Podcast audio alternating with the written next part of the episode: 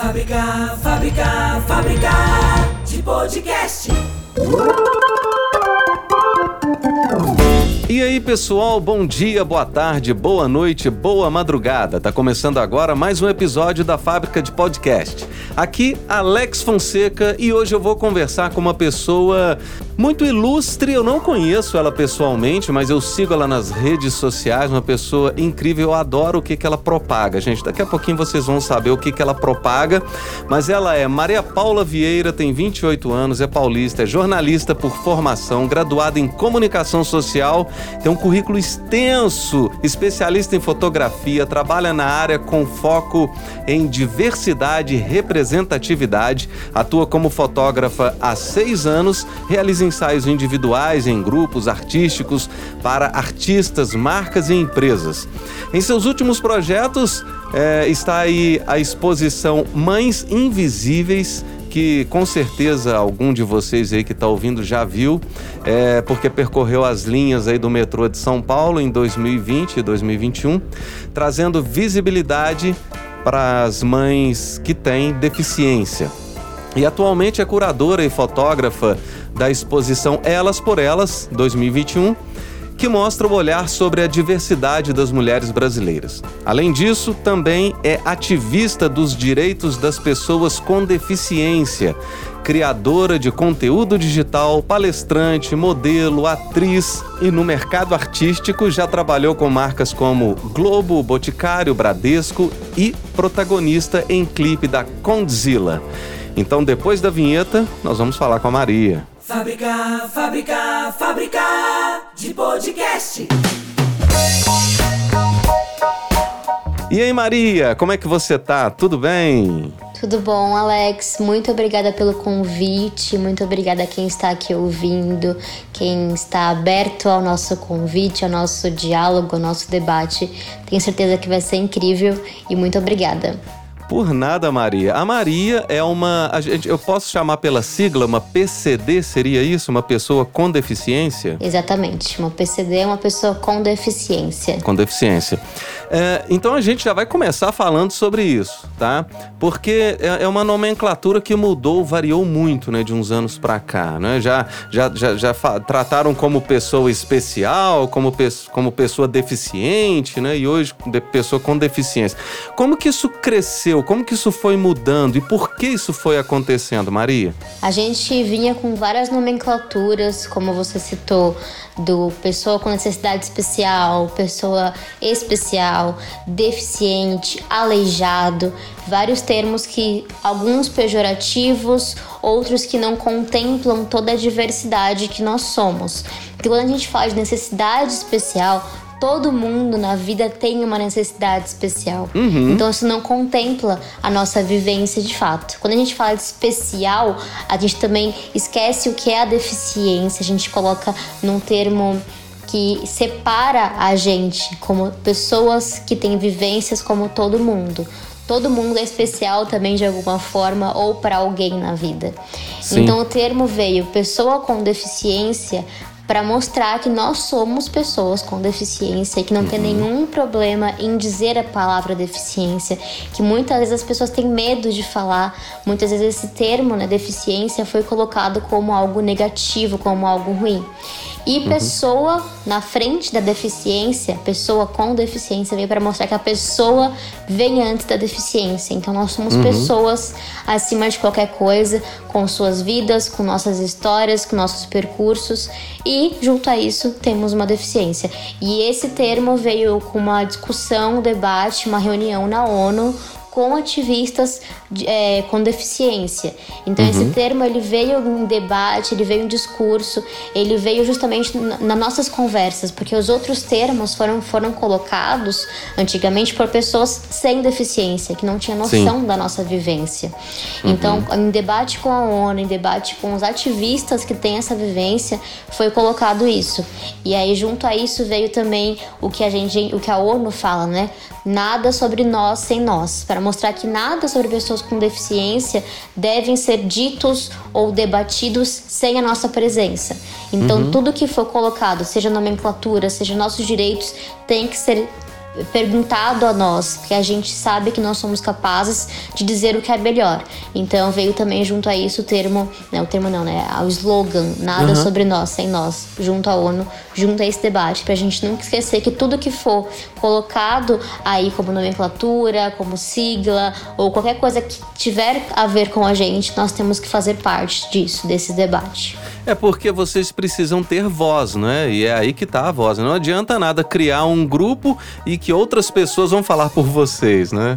Exatamente. A gente veio por muitos anos, né? E até hoje se acredita que a pessoa com deficiência não é capaz de uhum. decidir alguma coisa, de tomar decisões, de compreender né? Uhum. Muitas vezes, por exemplo, eu, outras pessoas com deficiência, estamos num, num jantar, estamos na rua e perguntam né, o nosso nome, a nossa uhum. idade para a pessoa do nosso lado, uhum. como se a gente não pudesse dizer, né, nossa idade, nossa, nossa, nosso nome para aquela pessoa, né? Então muitas vezes ainda acreditam que a gente não é capaz, né, de dizer, de falar, de ter voz, né, como você falou. Então ainda é algo que a gente está lutando para lembrar que a gente é capaz de falar e de ter voz para tomar decisões na nossa vida, né?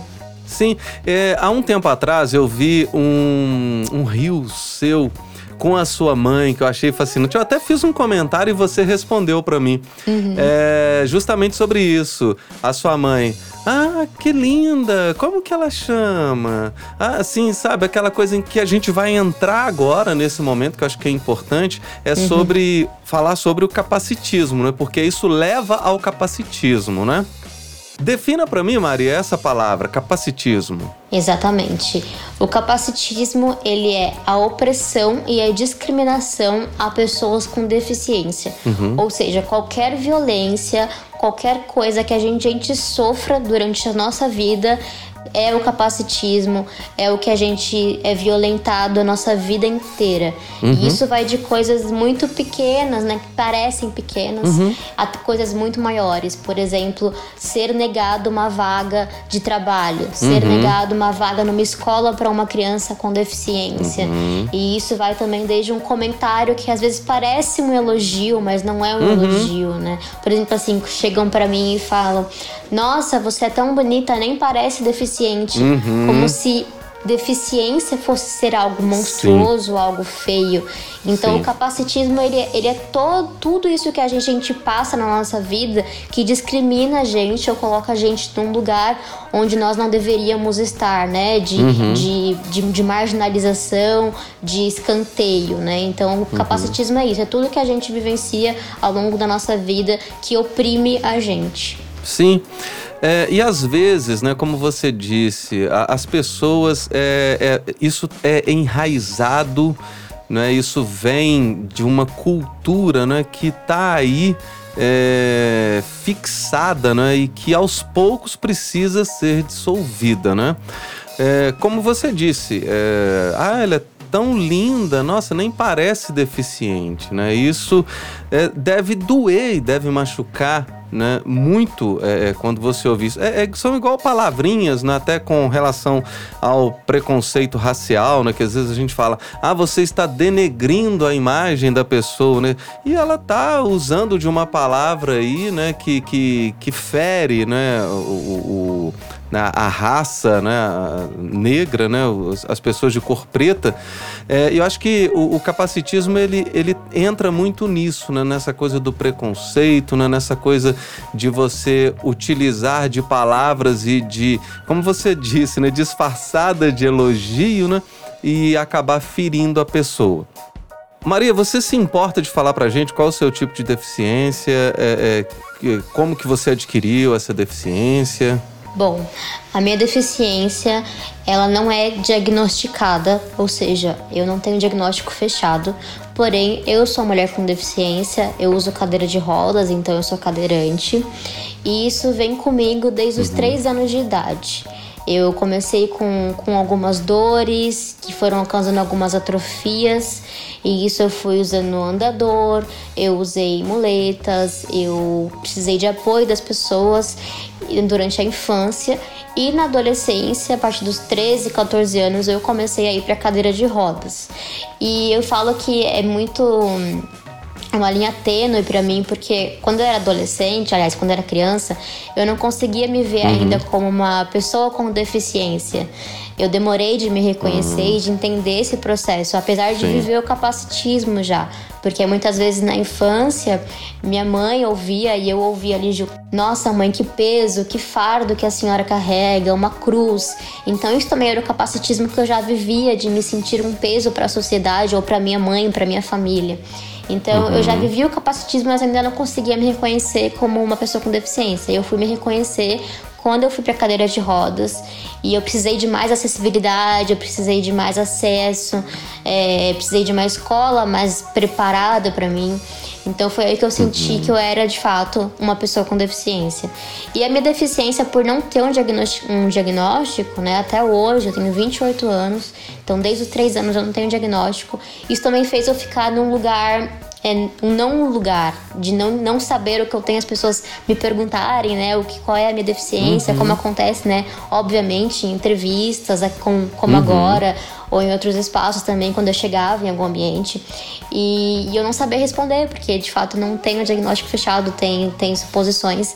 Eu só sei que eu sou uhum. uma pessoa com deficiência, eu só sei que eu não não que eu, que eu tenho uma atrofia e que eu uso uma cadeira de rodas. Então, é, a sociedade, né?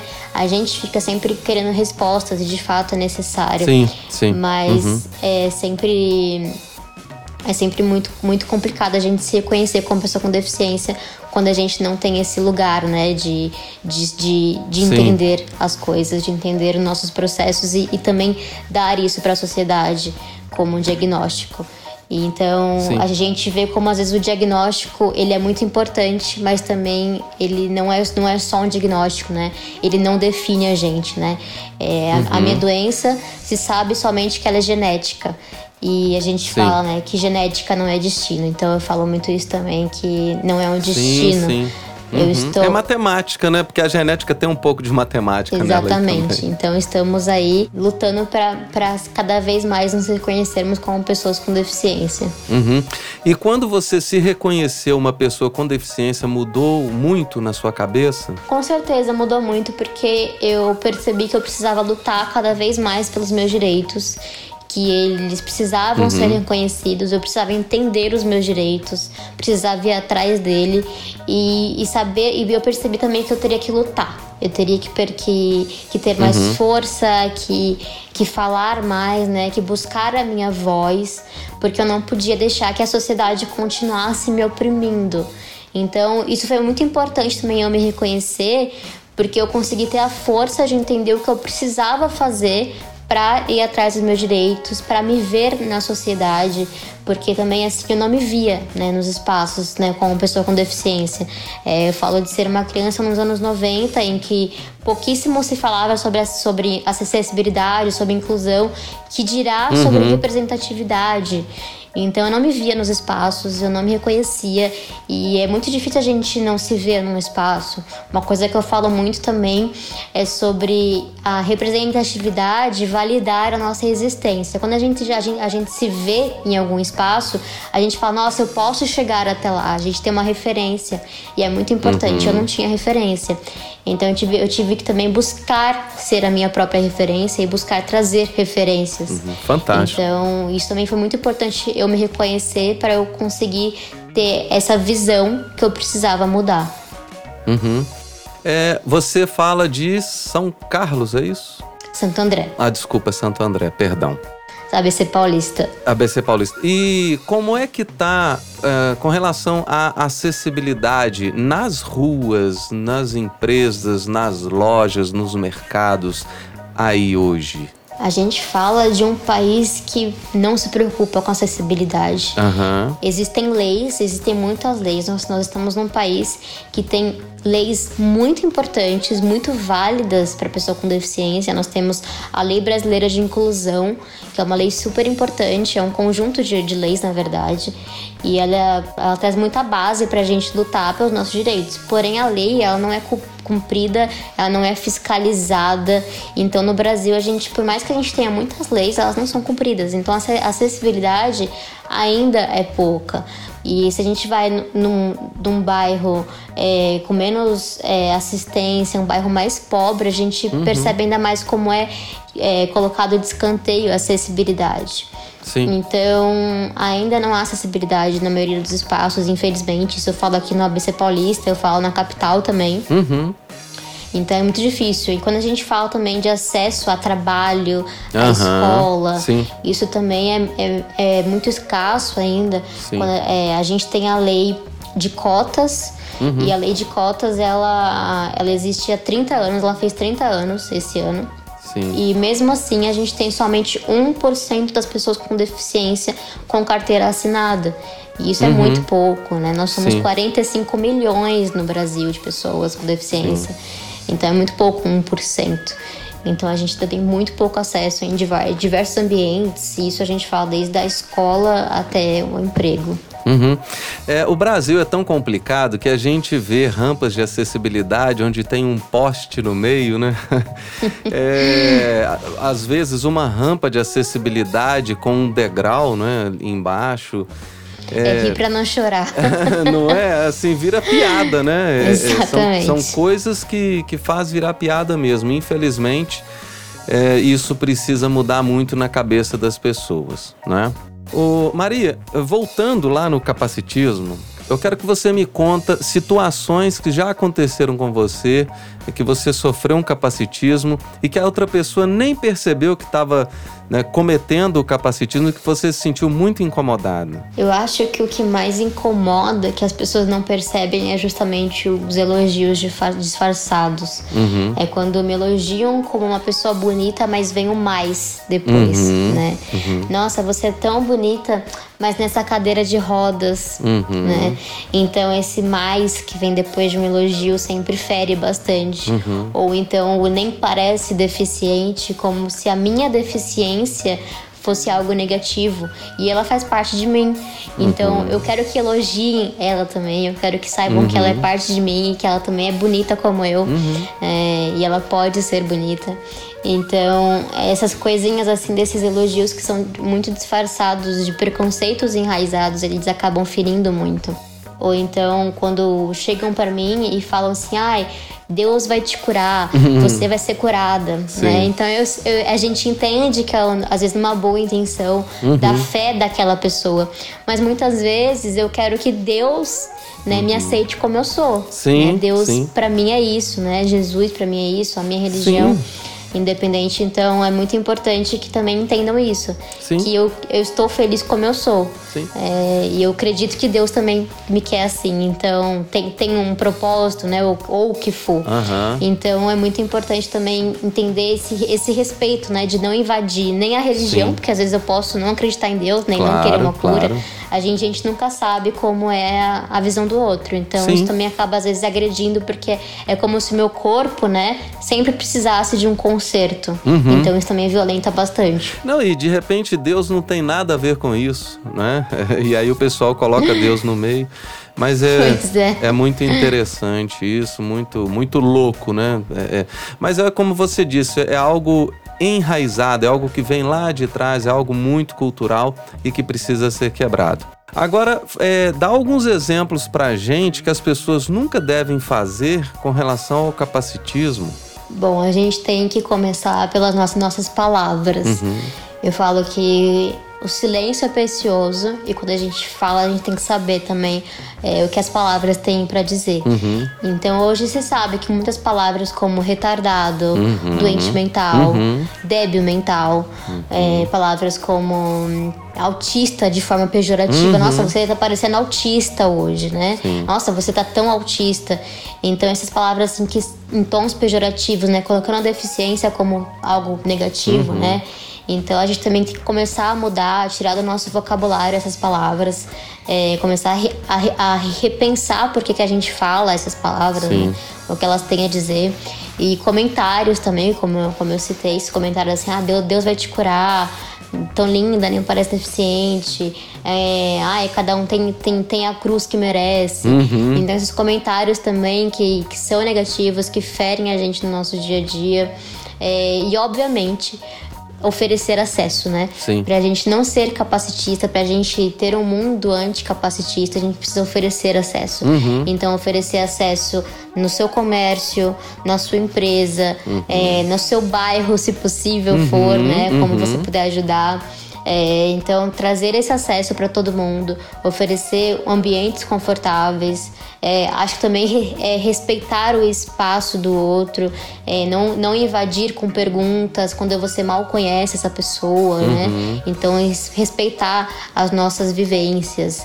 É, por exemplo, assim, às vezes me perguntam, eu tô num, num, ambiente, chegam para mim e perguntam como é que eu tomo banho, né? E a pessoa mal me conhece e pergunta como eu tomo banho, né? É. Então, assim, É pelada, né? Como todo Óbvio, mundo. né? então, assim, né? A gente tem que começar a ter essas atitudes anticapacitistas, né?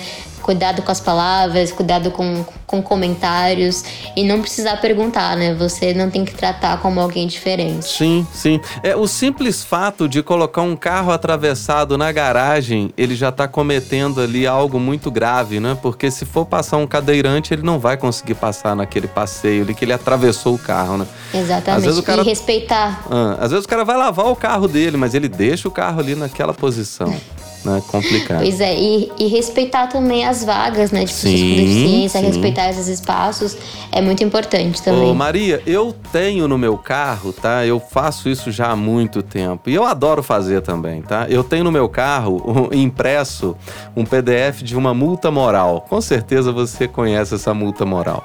E eu já coloquei isso em tantos para-brisas, sabe? De, de, de carros em vagas para deficiente. E assim, é- é- Uhum. é- é, é algo que eu não consigo compreender, sabe? Eu, eu vejo isso e assim, são pessoas que, que vão à igreja, pessoas que batem no peito, que são honestas, que são- mas elas vão lá e ocupam uma vaga.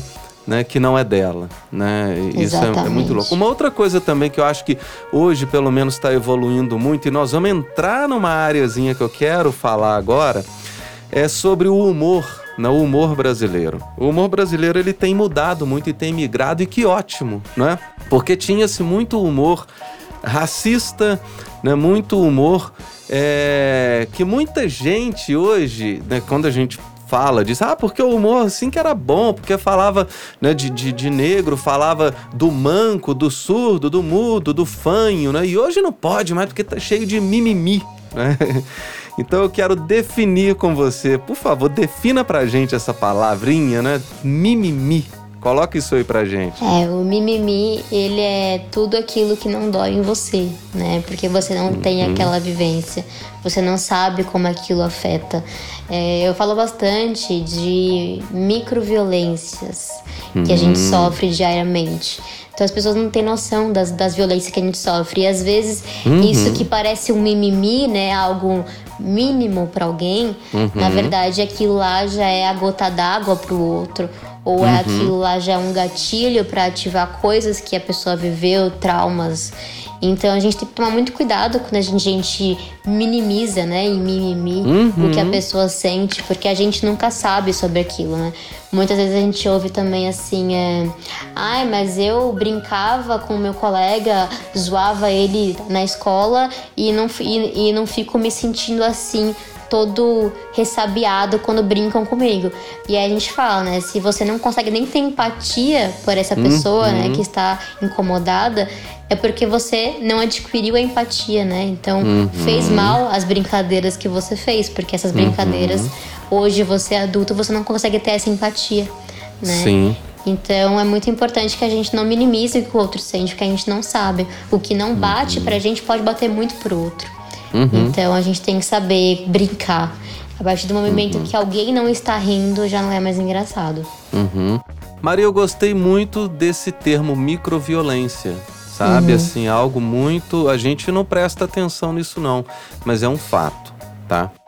Bom, é, você definiu muito bem a palavra mimimi, é isso que eu sinto mesmo. Já briguei com pessoas por causa dessa palavra, porque, ah, pô, você ficou chato, você não conta mais as piadas. Eu já contei muita piada que tinha capacitismo, que tinha muita coisa ali enraizada, né? Porque os trapalhões, eu cresci assim, os trapalhões eram assim, a Praça é Nossa era assim, né? Então, é, é, a Zorra Total era muito assim. Hoje uhum. isso tá mudando muito e eu fico feliz que esse humor. E dá para fazer humor muito bom, muito engraçado, sem mexer com nada disso, né? Exatamente.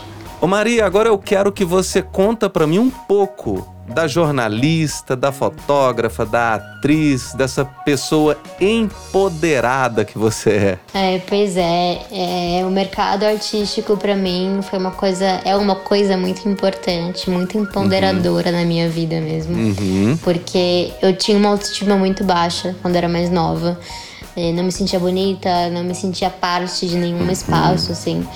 E aí eu conheci uma fotógrafa e ela me convidou pra gente fazer umas fotos. Uhum. E quando eu fiz essas fotos, foi a primeira vez que eu me vi através do olho, do olhar, né, de outra pessoa. Uhum. E eu me uhum. senti muito bonita. E eu falei, uhum. uau, que incrível, né, poder trazer essa sensação para alguém.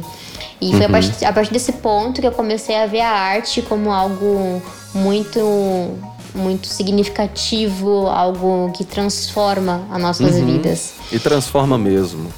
Exato, né? Assim, as emoções, as nossas sensações, as nossas vivências são transformadas com a arte.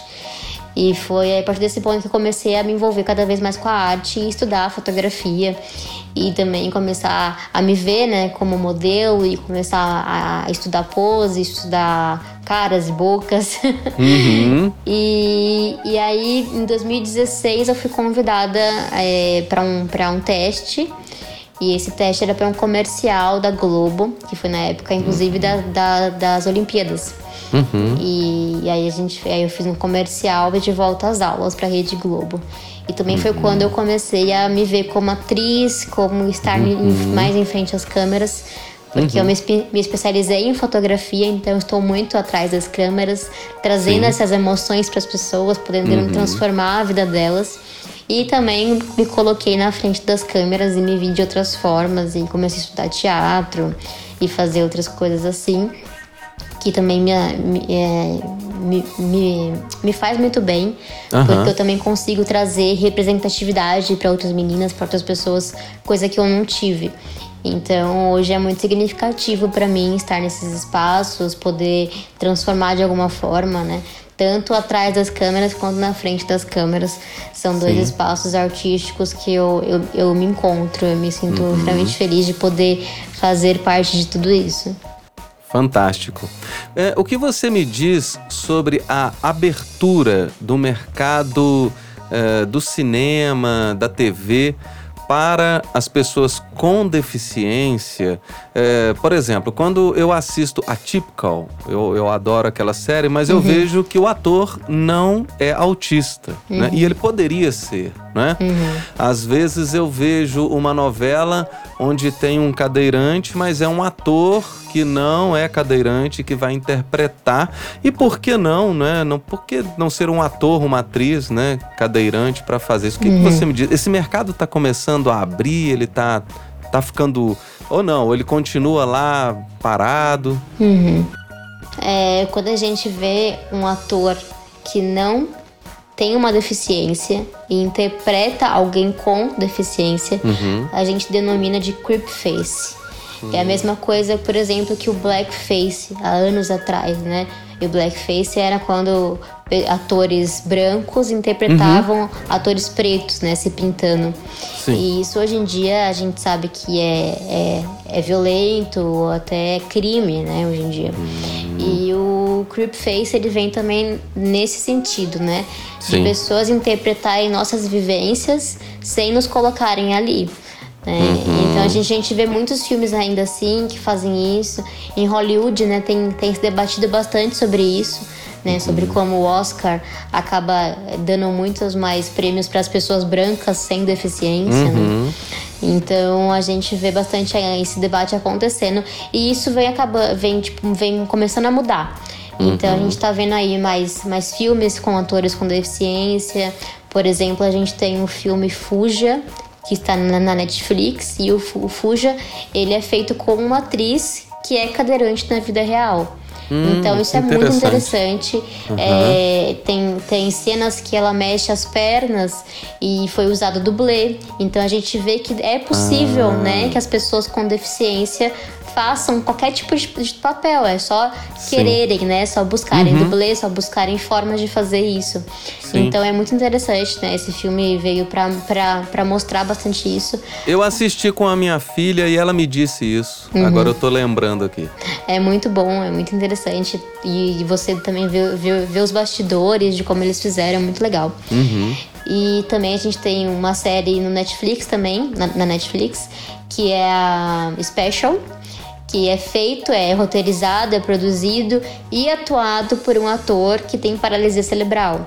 Então, é muito bacana a gente tá Aham. vendo essas coisas mudarem, né? Isso começar a, a ser feito, a ter mais espaço. Mas ainda também é como, como, como a gente fala, né? O mercado de trabalho em geral é um reflexo da sociedade. Uma sociedade Uhum. capacitista que não vê as nossas, nossas capacidades dificilmente vai nos empregar nos Uhum. espaços que forem porque não, não, não nos acham capazes. Né? Uhum. Então a gente deve ver pouco isso, mas eu vejo uma mudança acontecendo, coisa que a gente que eu não via quando eu tinha, por exemplo, 15, 20, qui- é, Uhum. opa, quando eu tinha 15 e 18 anos. Aham, aham. Interessante, Maria. É, e a gente torce, né, para que as pessoas abram suas mentes, né? E consigam é, ter empatia. Eu acho que tudo tá ligado à empatia. né? Tudo tá ligado a enxergar o outro, né? Bom, eh, Maria, eu vou abrir um espaço aqui agora, tá? A gente já tá finalizando. Eu não gosto muito de passar de mais de 30 minutos e a gente tá em 33 minutos. Você tem um espaço para falar de você, para deixar seus contatos, para falar das suas redes sociais. É o que você quiser, o microfone é seu. É muito bacana quando a gente pode ter esse debate sobre o capacitismo, sobre toda essa vivência da pessoa com deficiência. O capacitismo em si, a palavra é muito nova, ela vem desde 2015. Então ainda é algo que poucas pessoas conhecem, apesar de ser algo relativamente é, é novo, mas não é tão novo. Uhum. Então Tem gente seis anos, né? Exatamente. Então a gente ainda está construindo esse debate, então é muito importante que a gente tenha esses espaços aqui, como esse que foi aberto para a gente debater, para as pessoas conhecerem, né? E outros Uhum. Sim. termos também, como o creep face, e também a gente Sim. debater sobre o mimimi, né? E mostrar sobre Uhum. empatia. Então eu fico muito feliz quando esses espaços acontecem e a gente pode trazer cada vez mais é, luz para esses temas. Uhum. E muito obrigada. Vou deixar também os meus contatos para quem quiser falar comigo, trocar uma ideia, bola. conhecer meu trabalho, me contratar, mandar é muito jobs. legal. Com certeza. Então você pode me encontrar no meu Instagram, que é o Maaria underline Vieira e o MPV Fotografia, que é onde eu posto meus trabalhos sobre fotografia. E também no meu site, que é www.mpvfotografia.com.br. E aí vocês podem me encontrar, bater um papo e conhecer mais um pouquinho do meu conteúdo. Fantástico, Maria. Gostei muito de conversar com você. Você é uma pessoa linda em todos os sentidos, sabe? Por dentro, por fora. Muito E, obrigada. Gente, vou contar uma curiosidade. A Maria tem uma ligaçãozinha aqui, mais ou menos, comigo, porque o namorado dela é da minha terrinha. o namorado dela é de São João Del Rei, gente. Então, olha só que legal. E eu vou falar pra vocês, eu não sabia disso, não. Fiquei sabendo agora. Pra falar assim, ah, mas tinha um linkzinho então. foi, foi por conta do namorado? Foi não, tá? Maria, muito obrigado. Coincidências da vida. Coincidências da vida. Eu não, eu não, não acredito em coincidências, não. Eu acho que a vida tem uma cliente minha que eu sempre falo dela nos meus episódios, eu amo falar dela. Ela chama Maristela Barenco, é do canal Mil em Rama, ela é de Petrópolis e ela fala que a vida é uma teia, a vida não é linear. Então você faz parte desta conexão. Então, com certeza, isso não é uma coincidência, até é uma conexão que aconteceu aqui. Que lindo. Maria, muito obrigado, tá? Um beijo pra você. E, gente, Muito a gente obrigada. vai ficando. Ah, que isso. Foi um prazer. Qualquer dia a gente se fala mais em um outro episódio. Sim, tomamos um cafezinho mais pra frente, quem sabe. Com certeza, eu vou cobrar, hein? Gente, então estamos ficando por aqui. Semana que vem a gente volta com mais um episódio. Lembrando que na fábrica de podcast é muito fácil, muito simples você fazer o seu podcast também, você ter o seu canal. Basta enviar o seu áudio pra gente, você vai preencher um formuláriozinho, a gente cria as vinhetas de abertura e encerramento, a gente edita, masteriza, te entrega, cria o canal, posta para você e aí a sua voz vai estar em todas as plataformas de áudio aí no mundo, né, nesse globo terrestre. Beijão, até semana que vem. Tchau, tchau. Fábrica, fábrica, fábrica de podcast.